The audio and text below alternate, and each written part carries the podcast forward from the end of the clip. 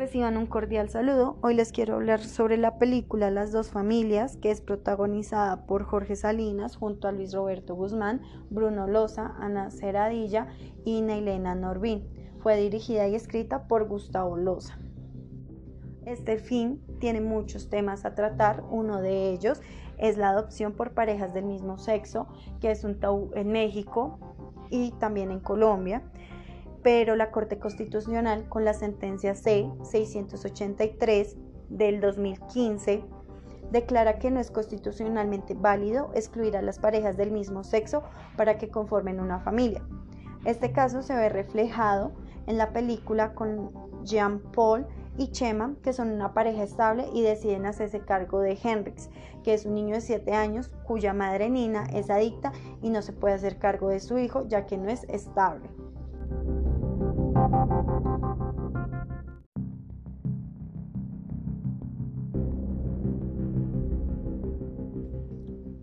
El desarrollo de un menor de edad que es criado por una pareja homoparentales es la misma que si se criara con una pareja heterosexual,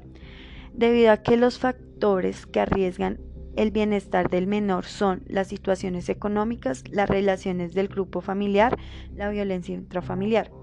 Esto lo dice la sentencia C683.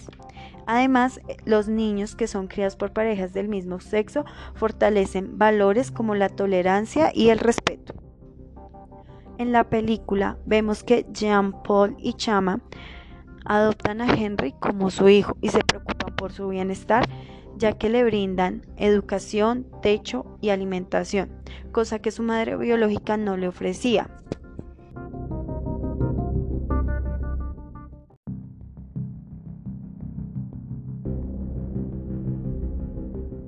Ahora vamos a hablar un poco sobre el, tráfico de menores, debido a que en México es un poquito complicado y doloroso el proceso que puede ser de adopción. Entonces, pues en la película se ve como la pareja de esposos, Agustín y Luisa, eh, quieren adoptar a un niño después de la pérdida de su primer hijo. Eh, para esto se contacta Agustín con Patrick, Patrice es un amigo de Nina, la mamá de Hendrix, y él en su lucidez quiere vender a Hendrix a esta familia, ya que esa plata la necesita para pagar unas deudas. Bueno, al final de la película, pues es evidente que Hendrix, cuando su mamá fallece, es llevado a un centro de menores eh, por decirlo así, como el bienestar familiar acá en Colombia. Eh, ahí en ese momento le hacen a Hendrix todos los exámenes para saber que cuando él estuvo viviendo con Chema y con Jean Paul, eh, no sufriera ningún tipo de abuso sexual, psicológico ni mental, sino pues al revés se dieron de cuenta que Hendrix en este hogar era un niño querido, que le brindaron todo lo que es esta para un niño, le brindaron pues una comunidad, le ofrecieron un techo, le hicieron su habitación y además de eso una educación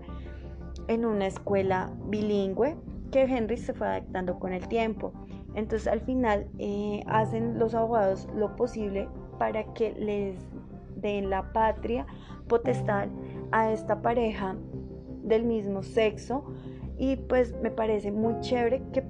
le hayan dado la custodia a ellos porque se nota en la película que ellos no querían un hijo, pero que Henry les cambió como ese pensamiento de querer un hijo y lo criaron como un hijo y lo enseñaron a respetar lo que ellos eran. Entonces me parece muy interesante que a lo último sí hayan aceptado que Henry se haya quedado con su nuevo hogar y además él les